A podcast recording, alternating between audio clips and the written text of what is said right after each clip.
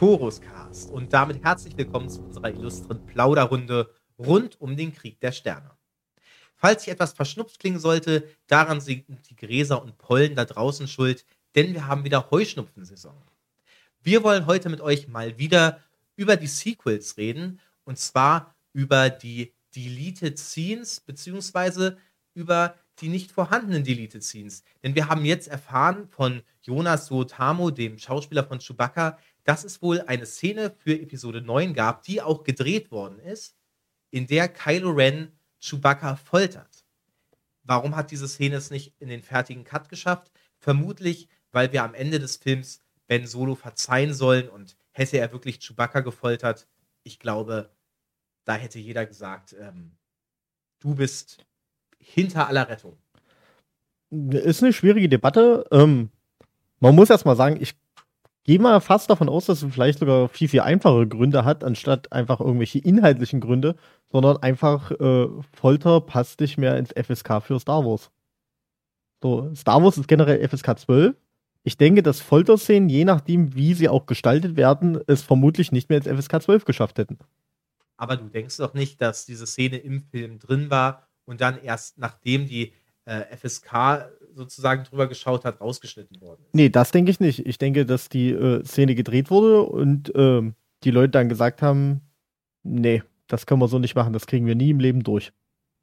Und dann einfach gesagt haben, gut, dann ist er halt weg. Folterszenen sind ja eigentlich nichts, nichts Neues in Star Wars. Schon in Episode 4 äh, wird zumindest angedeutet, dass Leia gefoltert wird. Da kommt der Droide in ihre Zelle, dann wird allerdings ja. weggeschnitten. Ähm, Poe Dameron wird von Kylo Ren gefoltert. Han Solo wird auf Bespin gefoltert. Es ist halt immer die Frage, wie, wie sie es illustrier, äh, illustriert haben. Also klar, natürlich gab es in Star Wars bisher auch immer Folterszenen, aber wenn die, je nachdem wie heftig sie ausfällt, also es ist halt immer, ich denke, Folter ist vielleicht noch eins dieser letzten Gratwanderungen, weswegen vielleicht FSK mal einschreiten könnte ist ja auch zum Beispiel, dass ja andere Szenen sind ja auch rausgeschnitten worden aufgrund von länderspezifisch irgendwelchen Sachen. So, ähm, wie zum Beispiel, ich glaube, am Ende war es ja, wo sie in, wo in gewissen Ländern der, ähm, die Kussszene. Ja, die Kussszene, wo die äh, rausgeschnitten wurde. Ich denke, hier wird es vielleicht nicht, ich weiß nicht, vielleicht hat es auch einfach nicht gefallen oder es kam vielleicht auch das falsche Bild drüber, aber äh, kann auch einfach tatsächlich so eine triviale Sache sein, dass einfach Disney sagt, ja, wir sind Sender für äh, Kinder, Folter, so illustriert, wie ihr es jetzt vielleicht habt, sollte es bei uns nicht geben. Mal ja, sehen. wir können ja mal beschreiben, es gibt ja auch zwei Konzeptarts dazu und äh, die sehen schon relativ explizit aus. Also auf dem einen, da sieht man, wie Chewbacca an die Decke gefesselt ist und Kylo Ren vor ihm steht und der anderen kniet er schon auf dem Boden und um ihn herum sind so eine Art, ja, ich würde sagen, Spritzen, Folterinstrumente. Also das hätte tatsächlich sehr ähm, visuell hm. sein können. Da ich jetzt selbst die ähm, News quasi nur kurz überflogen habe, ähm, weißt du, unter welchem Regisseur die Szene rausgekommen ist? Stand das mit drinne? Nee, oder? Naja, wenn sie gefilmt worden ist, dann unter J.J. Abrams. Na, aber hat nicht schon der, der vorherige Regisseur nicht schon Sachen abgedreht gehabt? Es kann auch sein, dass sie einfach in dem Zuge dann einfach quasi wieder rausgeflogen ist. Nein. Colin Trevorrow wurde bereits äh, deutlich vor Drehbeginn von Episode okay. 9 äh, gefeuert. Aber damit sprichst du ein sehr interessantes Thema an, und zwar das sogenannte Duel of the Fates Skript. Also ursprünglich sollte Episode 9 unter Colin Trevorrow äh, Duel of the Fates heißen. Dieses, dieses Skript wurde geleakt und da gibt es einige Parallelen zum Episode 9, wie wir es jetzt bekommen haben, aber auch sehr, sehr große Unterschiede. Und unter den Fans gibt es da auch die Diskussion, was ist denn da eigentlich besser, was ist schlechter? Hätte vielleicht das Colin Trevorrow Skript doch mehr Anklang gefunden. Äh, um es kurz zu machen, äh, wir haben Kylo Ren wieder, der äh, sozusagen die dunkle Seite sucht. Es gibt nur ein Holocron, in dem er auf äh, Palpatines Lehren stößt. Es gibt mit Thor Valem, den Meister von Palpatine, eigentlich ja so eine Art Plagueis, aber irgendwie auch nicht. Er ist älter als alles, eine ganz mystische Figur der dunklen Seite, ähm, das heißt, es gibt nicht diesen Endkampf mit Palpatine. Was die meisten Leute wirklich sehr gut finden in diesem Skript, ist die Rolle von Finn. Denn wir wissen, John Boyega hatte sich ja jetzt auch schon mehrfach darüber aufgeregt, ähm, dass er gesagt hat, hey, irgendwie wurde mein Charakter äh, an die Seite äh, abgesteckt, der war nur noch so eine Nebenfigur, fast schon, ja, der, der Comic Relief, der Witzcharakter des Films. Und äh, in diesem Duel of the Fates Skript, da führt er eben eine richtige Revolution der Sturmtruppler auf Coruscant an. Und da finden viele, das ist eine gute Idee. Und ich bin auch der Meinung, ich glaube, das, was wir in Episode 7 von Finn gesehen haben, das hätte auf so etwas hinauslaufen sollen. Dass er eben sagt, okay, die anderen Sturmtruppler, das sind genau solche Menschen wie ich, die können auch ihre ja, Programmierung, will ich es eigentlich fast nennen, von der Gehirnwäsche überwinden und können sich gegen die erste Ordnung auflehnen. Also sozusagen eine Revolution von unten, eine Revolution aus dem Inneren, hätte mir sehr gut gefallen. Definitiv. Ich muss auch sagen, also mich hat sowieso schon die ganze Zeit verwundert, warum J.J. Abrams quasi, nachdem er in Episode 7 ja so ein bisschen diesen Stein anstößt, er ihn nicht quasi weiterentwickelt, Episode 9, sondern einfach sagt, nö, mir geht's jetzt, also keine Ahnung, also Finn war ja wirklich im Endeffekt kein, also eigentlich nicht mehr präsent in Episode 9. Man hätte, also er war für mich ein sehr, sehr, in Episode 9 sehr generischer Typ. Man hätte auch quasi jeden anderen nehmen können und es hätte genauso gut funktioniert. Auch wenn Finn in diesem Film nicht vorgekommen wäre, hätte dieser Film weiterhin komplett so funktioniert. Ohne dass man, glaube ich, auch nur eine Szene hätte ändern müssen. Man hätte das aber auch über Episode 8 schon sagen können. Eigentlich bin ich sogar der Meinung, und ich war damals 2015 auch schon dieser Meinung, ähm, bereits in Episode 7 ist der Moment, in dem Finn zusammen mit Poe Dameron äh, flüchtet, ab da spielt seine Vergangenheit eigentlich kaum noch eine Rolle. Klar, er weiß das ein oder andere über erste Ordnung, Technik, aber selbst als er Ray gesteht, hey, ich bin gar nicht beim Widerstand, ich bin eigentlich ein Sturmtruppler, da tut sie das einfach ab. Und ich hätte gedacht, das müsste doch irgendwie ein größeres Problem für sie sein. Dieser eine Mensch, dem sie aktuell vertraut, mit dem sie da geflüchtet ist, in dem sie alles das gesehen hat, was sie sich erhofft, der hat sie angelogen, die ganze Zeit. Ja, also definitiv könnte, äh, könnte man dieses Thema aufmachen. Für mich ist halt nur einfach ähm, verwunderlich, dass jemand, der quasi mit Episode 7 und Episode 8 quasi gesehen hat und aus den Drehbüchern davon sein eigenes Drehbuch weiterentwickelt, eine sehr, sehr gute Rolle auch für Finn dann findet, wie er quasi aktiv den Widerstand unterstützen kann in seiner Art und Weise, wie auch immer. Und äh, dann J.J. Evans übernimmt, ein neues Drehbuch schreibt und einfach sagt, nö, den, den brauchen wir nicht mehr. Du findest, Finn wurde als Figur toll genutzt in Episode 8? Nein, aber ich, ich sage nicht, dass er, nein, nein, das möchte ich damit nicht zum Ausdruck bringen. Ich möchte aber sagen, man hat doch, also, wenn ich jetzt das so, man muss ja sagen, es ist ja im Endeffekt so passiert, ähm, zwei Leute haben quasi jeweils ihr Drehbuch geschrieben, haben irgendeinen Charakter mehr oder minder gut benutzt. Dann hat eine dritte Person sich das angeguckt und hat gesagt, okay, ich möchte zum Beispiel jetzt den Charakter Finn weiterentwickeln. So hat dann eine, tatsächlich für mich der beste Part an dem, ähm, äh, an dem Skript da dran, die Entwicklung von Finn in der theoretischen Episode 9. Und dann übernimmt J.J. Abrams, liest das und sagt dann einfach, einen Charakter, den ich selbst erschaffen habe, boxt sich so weit an die Seite, dass man sich überhaupt fragt, wa warum er überhaupt auftaucht in den ganzen Film. So, warum hat er eine präsente Rolle? So für, also für mich hat ist im Endeffekt so Finn irgendwie so dieser klassische, okay, den casten wir jetzt, der klingt gut, der verkauft sich irgendwie, aber jetzt wissen wir halt nicht, was wir mit ihm anstellen sollen, dann geben wir ihm irgendwie eine gute Anfangsstory und dann vergessen wir ihn halt komplett. Ja, absolut, das ist total schade. Ähm, und gerade da brilliert eben dieses Duel of the Fates Skript. Es gibt in Episode 8 eine Deleted Scene.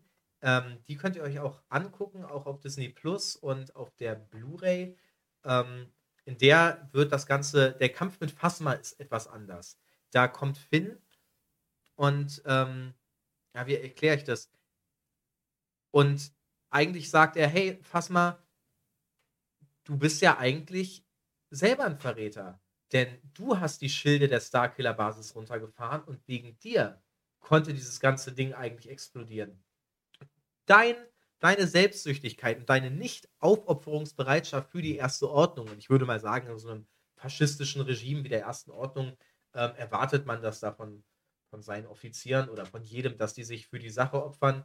Ähm, du bist schuld daran, dass das Ding in die Luft geflogen ist.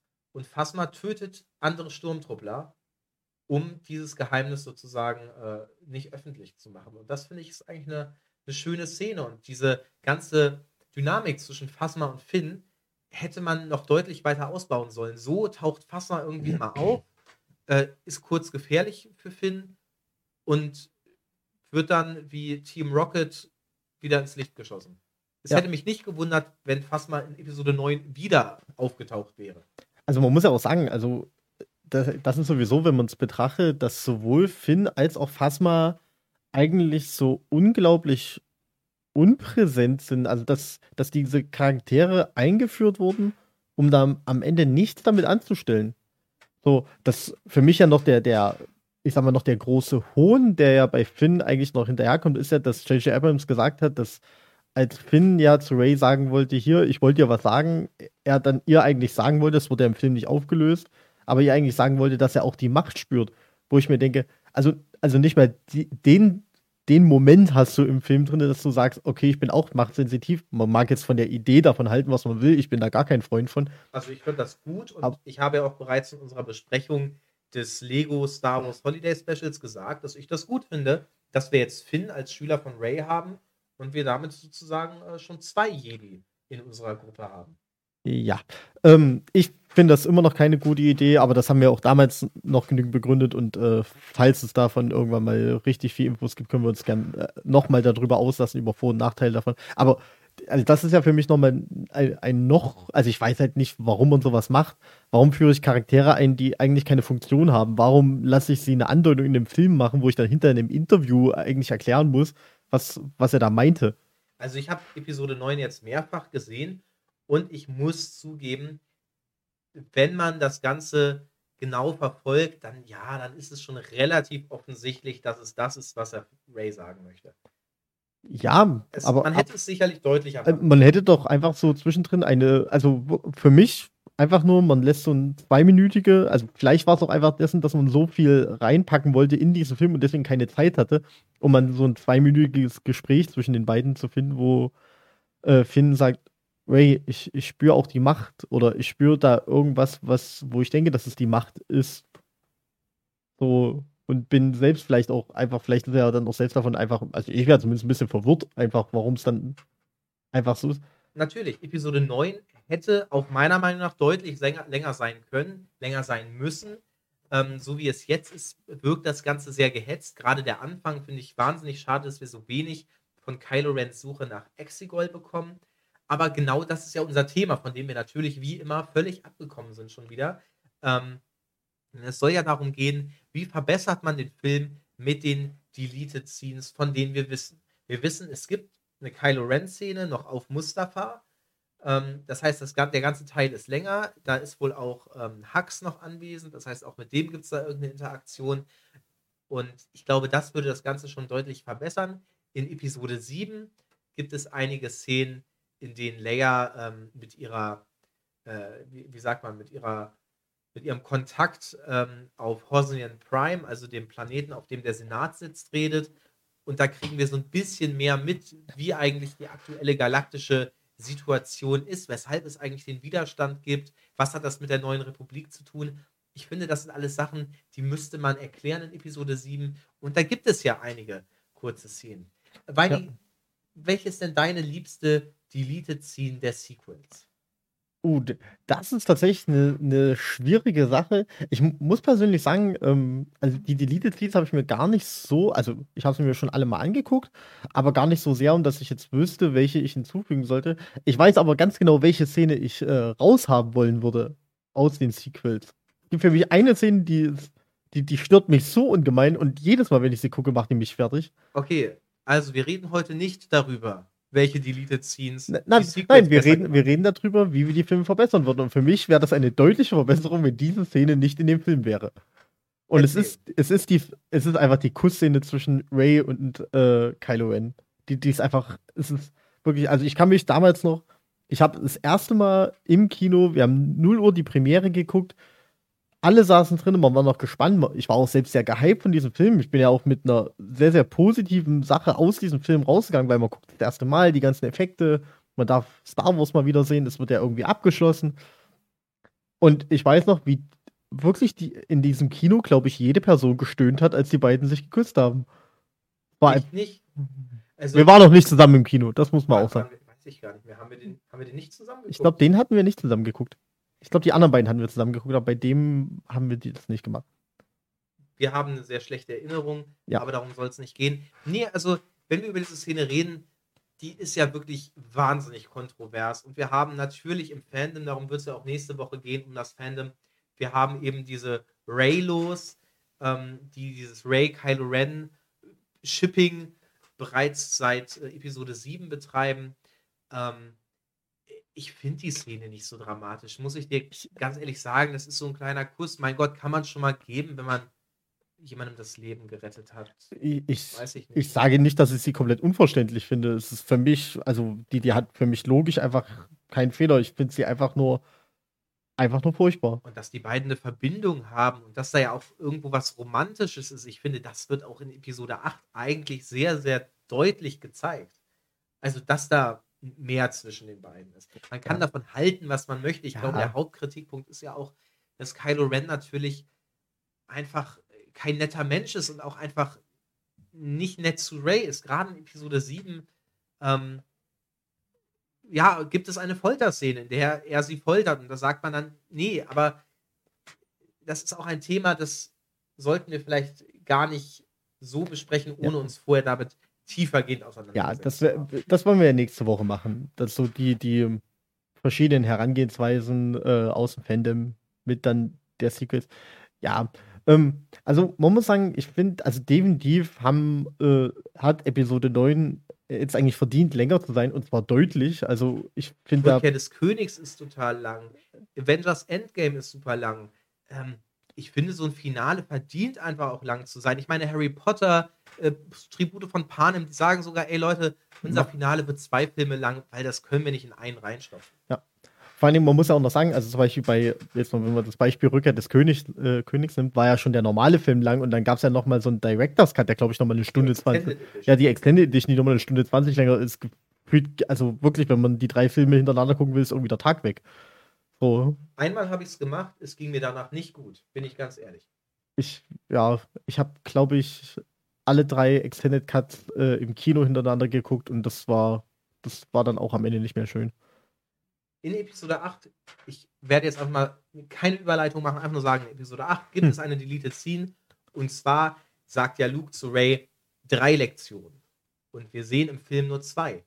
Die dritte Lektion ist eine fertige Szene, die ist auch relativ lang, in der Luke ähm, zu Ray sagt: Siehst du die Schiffe da hinten, die, die kommen? Ähm, das sind Piraten, die überfallen jetzt hier die Wächterin. Und Ray sagt, oh Gott, wir müssen was machen. Und Luke sagt, ja, aber nächsten Monat bist du nicht mehr hier. Ähm, da kannst du die nicht beschützen. Dann kommen noch mehr und dann wird es noch schlimmer für die. Wenn du ein Jedi bist, dann, dann lässt du die jetzt geschehen, weil du kannst den, das Gleichgewicht nicht halten.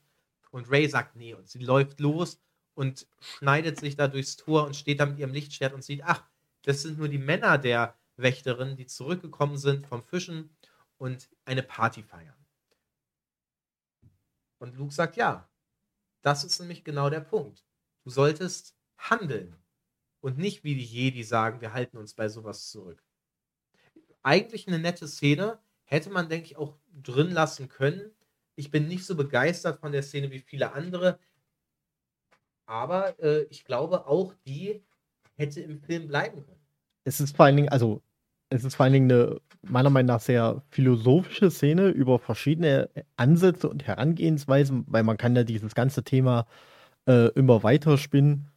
So, ähm, ich fand aber, also ich finde vor allen Dingen inhaltlich ist irgendwie so total Quatsch. So, es gibt drei Szenen, äh, es gibt drei Regeln quasi oder drei Lehren und äh, ja, ich zeige dir jetzt nur zwei und die letzte, die, ja, also.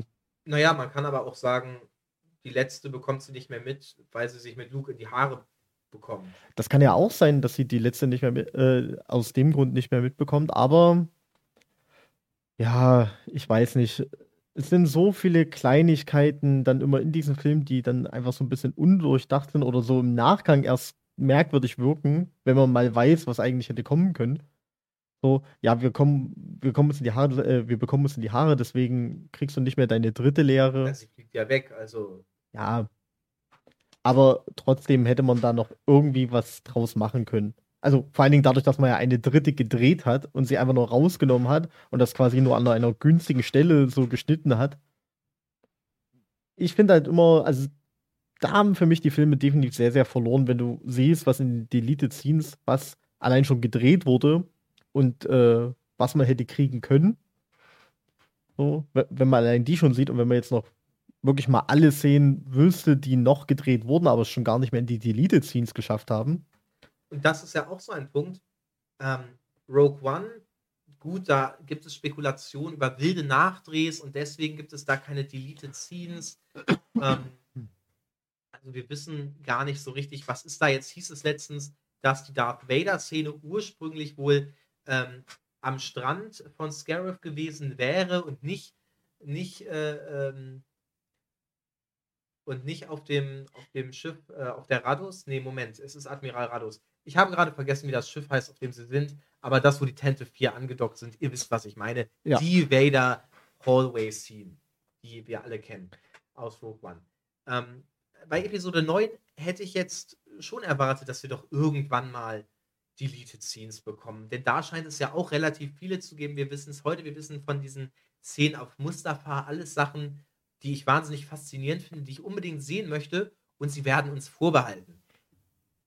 Im besten Fall gibt es irgendwann die Star Wars Sequel Special Edition mit einem Extended Episode 9 Cut. Im schlechtesten Fall kriegen wir diese Szenen einfach niemals. Ich muss leider sagen, ich glaube, das zweite wird passieren. Ich glaube, die werden einfach sagen, okay, wir haben die Sequels für uns ein bisschen abgehakt, wir gehen jetzt eher auf die Serien und dann auf die neuen Filme und wir wollen jetzt quasi nicht noch weiter Öl ins Feuer gießen, um die Diskussion über wie gut oder schlecht sind die Sequels, wie gut oder schlecht ist Episode 9 im Einzelnen.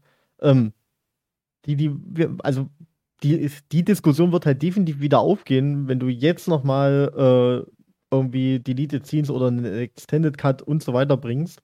Hätten sie es von Anfang an die Deleted Scenes mit reingebracht, dann wäre allein schon die Diskussion vielleicht sehr, sehr groß gewesen, weil manche Szenen sehr gut angekommen wären und man sie eher hätte drinne haben wollen. Und wenn man sie, also ich, also für mich gibt es halt keinerlei Grund, das jetzt irgendwie nochmal zu machen. Man verdient damit kein Geld, sie reinzubringen. Man kriegt eigentlich nur Ärger. Ja, so ein Extended Cut wäre jetzt schon etwas, was man verkaufen könnte. Ja, ja. Also es gab natürlich auch die Gerüchte über einen Kylo Ren-Film oder eine Kylo Ren-Serie. Da könnte es natürlich schon sein, dass man sagt, hey, wir haben noch diese Szenen, die bauen wir damit ein, denn gerade die Mustafa-Szenen passen ja gut äh, in eine Vorgeschichte vor Episode 9, in der Ben noch lebt. Und vielleicht könnte man es in einer Kylo Ren-Serie neu aufbereiten, das Thema Suche nach Exegol. Ähm. Also ich versteife mich gerade sehr auf die Deleted Scenes, äh, die Kylo Ren betreffen. Aber. Ja, wobei ich da aber sagen muss, also wenn du eine Kylo Ren-Serie machst, dann kannst du halt auch solche Szenen einfach drehen. Dann brauchst du jetzt nicht irgendwelche Deleted Scenes von quasi im Endeffekt einem anderen Film verwenden. Weil das haut ja dann in gewissen Punkten vielleicht auch nicht hin. Oder passt dann nicht zusammen mit irgendwelchen anderen Sachen, die dann da kommen werden. Also ich glaube halt einfach, sie haben für sich wahrscheinlich die, das Thema einfach abgeschlossen. Sie werden einen Extended Cut zur Episode 9, kann ich mir einfach nicht vorstellen. Aber wünschen kann man es. Ja, natürlich kann man, ich, ich würde es mir auch wünschen, allein um mehr Star Wars zu sehen, aber ich kann es mir halt einfach nicht vorstellen, dadurch, dass ich denke, wenn der Film jetzt gefeiert worden wäre, bis ins Letzte, so, so ein schöner, ganz entspannter für ein Finale, so ein 2 Milliarder, ähm, und die Kritik wäre sehr, sehr gut angekommen. Dann hätten sie wahrscheinlich ein Jahr später oder das in den DVDs so eine äh, schöne Extended Edition reingemacht, um das nochmal zu machen. Aber jetzt haben die das Thema komplett abgehakt, weil das einfach marketingtechnisch wahrscheinlich einfach nicht gut wäre. Aber wenn du schon Disney Plus Serien ansprichst und dass man da ja irgendwas drin verwursten kann, es gibt natürlich auch wieder Gerüchte zur Cassian Endor Serie. Und zwar sollen sowohl Obi-Wan also sozusagen parallel dann zur Obi-Wan-Serie, als auch äh, Ahsoka Tano einen Auftritt in der Cassian Endor-Serie haben, als dass sich das Ganze noch weiter miteinander verzahnt. Ja, also ähm, genau genommen soll es ja sogar sein, dass äh, dass Obi-Wan in der Cassian Endo-Serie ja quasi so ein bisschen in seine eigene Serie eingeführt wird. Es soll quasi so, so, so ein bisschen wie bei Mandalorian mit der Ahsoka-Folge, dass quasi er da drin wie vorgestellt wird, um dann in seine eigene Serie rüber zu wandern, wenn ich es jetzt richtig. Also ich meine, Cassian also, Endor ist ja erstmal. Wie meinst du das? Nein, in der Cassian Endor-Serie soll Obi-Wan drin seinen Auftritt haben und dieser Auftritt soll quasi nach, also das, was zeitmäßig in, also in Star Wars Time nach der Cassian Endo-Serie ist, dann äh, kommt dann die Obi-Wan-Serie. Achso, so wie Ahsoka in ja. Mandalorian also vorgestellt so wurde und jetzt die Ahsoka-Serie kommt. Ja. Also, genau, die wollen das irgendwie miteinander verzahnen. Ich weiß nicht, ob es so sein wird. Ahsoka kann ich mir, glaube ich, noch eher vorstellen als Obi-Wan, denn Obi-Wan, da wünsche ich mir natürlich immer, dass der möglichst keinen Kontakt zur Rebellion hat, möglichst keinen Kontakt zur Außenwelt hat. Aber wir wissen auch, dass Obi-Wan wohl sogar andere Planeten besuchen wird und es gibt angeblich irgendeine Art von Rematch mit Vader. Ähm, also da ist wirklich alles offen. Wir werden sehen, wie gut uns das gefällt. Wird auf alle Fälle spannend sein. Äh, wobei, muss er sagen, unsere Wünsche, dass vielleicht äh, Obi-Wan tatsächlich dieses Einsiedlerleben äh, dann so führt, widerspricht dem ja erstmal noch nicht. Es kann ja sein, dass Cassian Endor hingeht und sagt: Hier, Obi-Wan, Jedi, wir brauchen Hilfe. Und Obi-Wan sagt: runter von meinem Rasen meine Ruhe haben. Ja, aber in der Obi-Wan-Serie soll Obi-Wan ja den Planeten wohl verlassen, was man hört. Ah, vielleicht, vielleicht geht er shoppen. Diesen, hm. wie bitte? Vielleicht geht er einkaufen, man weiß es nicht. Ich gehe da nicht einkaufen auf einem anderen Planeten, weil das nee. machst du doch auch nicht. Noch nicht. Das stimmt. Ein anderes Gerücht: Rangers of the New Republic. Äh, Gina Carano ist ja abgesägt, das heißt, ihr Charakter Cara Dune kommt auch nicht vor wir hatten letzte Woche kurz darüber gesprochen. Diese Woche gibt es schon wieder neue Gerüchte und zwar, dass anstelle von Cara Dune wird sich Rangers, Rangers of the New Republic um Hera Syndulla drehen, die grüne Twi'lek aus Star Wars Rebels, die wir auch in Squadrons gesehen haben. Ja, äh, muss ich persönlich sagen, gefällt mir fast sogar besser, da sie ja schon auch vor Cara Dune ein etablierter Charakter war im Star Wars-Universum, auch ihre gewissen Fans hatte oder auch hat weil sie ja auch tatsächlich ein sehr, sehr zwiespältiger Charakter ist, mit vielen Problemen. Man hat es in Rebels sehr gesehen, ist mit gewissen Problemen reingekommen, hadert so ein bisschen auch mit ihrem Vater und so weiter und äh, will die Rebellion unterstützen, ist sehr bekannt und beliebt in der, äh, in der Rebellion. Deswegen finde ich die Entscheidung erstmal relativ gut, auch dadurch, dass sie ja einen großen Auftritt im Spiel Squadrons hat und man ja da auch weiterhin mehr erfährt sorgt im Endeffekt eher dafür, also bei mir dafür, warum man sich mal für Cara Dune entschieden hat. Also sowieso, weil sie ja der eigentlich deutlich prominentere Star Wars-Charakter ist. Ähm, zeigt aber auch so ein bisschen, wie. Austauschbar. Ja, wie austauschbar, wie generisch das eigentlich sein muss, dass man so schnell quasi einen, sagen wir mal, B-Schauspieler aus Mandalorian äh, zu einem A-Schauspieler von Rebels recasten kann, um trotzdem sich die, das Konzept der Serie eigentlich nicht ändert. Weil man ja sagen muss, Rebels-Fans, die haben ja wirklich großes Glück. Also die Clone Wars und Rebels-Fans, die kriegen Ahsoka, dann kriegen jetzt Hera Syndulla. Wir wissen, mit Thrawn geht die ganze Rebels-Geschichte auch noch weiter. Ähm, und The Bad Batch wird ja wohl voraussichtlich im Mai rauskommen. Das ist die animierte Nachfolgeserie zu The Clone Wars. Äh, also ich glaube, wären wir große The Clone Wars und Rebels-Fans, dann müssten wir jetzt richtig feiern. Vielleicht werden wir es noch. Also ich werde, äh, also wir werden ja natürlich zu jeder einzelnen Bad Batch-Folge auch wieder einen Podcast machen. Und ich werde auch in Vorbereitung dazu wahrscheinlich noch so zwei, drei Mal Clone Wars gucken. Kann auch passieren, dass es mich einfach nicht hype, weil, ähm, also, oder viele hypen das ja ganz, ganz anders, weil sie auch über viele Jahre hinweg Clone Wars geguckt haben und, und sie ja dann tatsächlich diesen diesen harten Leidensweg gegangen sind, so jede Woche eine Folge, dann hast du 24 Folgen weg, dann wartest du ein ganzes Jahr auf die nächste Sache. So wie es auch viele bei äh, anderen Serien, Game of Thrones zum Beispiel, dann einfach so, die Staffel ist vorbei und jetzt muss ich wieder anderthalb Jahre warten, bis die nächste Staffel kommt. Dann leidet man mit, dann ist man auch viel emotionaler in diesem ganzen Thema drin, als jemand, der einfach quasi Serienmarathonmäßig sich das hintereinander weg durchzieht. Und, ähm, aber vielleicht gefällt uns ja Bad Batch dadurch, wenn wir es mal komplett von Anfang an mitmachen. Mal schauen, das Bad Batch, das wurde in äh, The Clone Wars Staffel 7 eingeführt, also in der neuesten Staffel, die jetzt äh, sozusagen Disney Plus exklusiv war. Und mir gefallen die Figuren persönlich bisher von dem, was wir gesehen haben, nicht besonders gut. Ich finde das Ganze sehr klischee-mäßig. Es hat was von, ja, von so 80er Jahre A-Team. Das habe ich zwar schon über meine, meine Sorgen zu Rangers of the New Republic gesagt, aber hier trifft es halt auch zu. Wir haben einmal so einen Rambo-Verschnitt mit dem typischen roten Bandana. Wir haben den großen, starken Dummen. Wir haben äh, den kleinen Computer-Nerd mit der Brille, mit der Brille. Also es ist schon alles. Wir, wir bedienen alle Klischees aus den 80ern. Alle Klischees und das finde ich schade, muss ich sagen.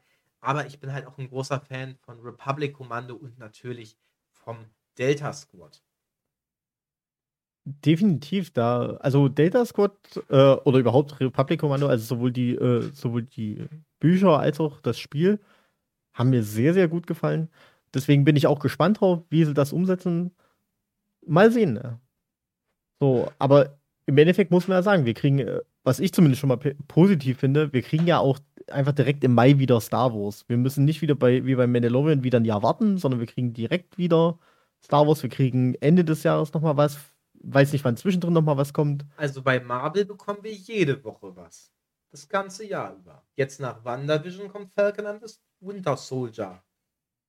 Ja, da, das bekommen wir dann auch wahrscheinlich in zwei Jahren oder sowas bei Star Wars jede Woche irgendeinen neuen Schnulli. Das hoffe ich, denn das benötige ich auch für mich selbst.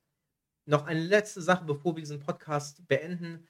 Ähm, Commander Cody wird dann wohl voraussichtlich sowohl der Bösewicht in Bad Batch sein, als auch in der Kenobi-Serie. Das heißt, auch da ist wieder so eine Verzahnung von Charakteren vorhanden. Ja, na, man muss ja auch Charaktere quasi äh, recyceln, die sind ja endlich. Eigentlich nicht, die kann man sich immer wieder neu ausdenken. Das ist unser Schlusswort. Vielen Dank, dass ihr zugehört habt zu diesem, ich sage mal, eher durchwachsenen Podcast diese Woche. Nächste Woche reden wir dann über das Fandom im Allgemeinen, die Rezeption der Sequels, insbesondere Episode 8 und den allgemeinen Status unserer ganzen Star Wars Community. Vielen Dank auch an Anagro, der uns auf diese Idee gebracht hat. Grüße gehen raus und bis zum nächsten Mal. Jo, bis dann. Tschüss.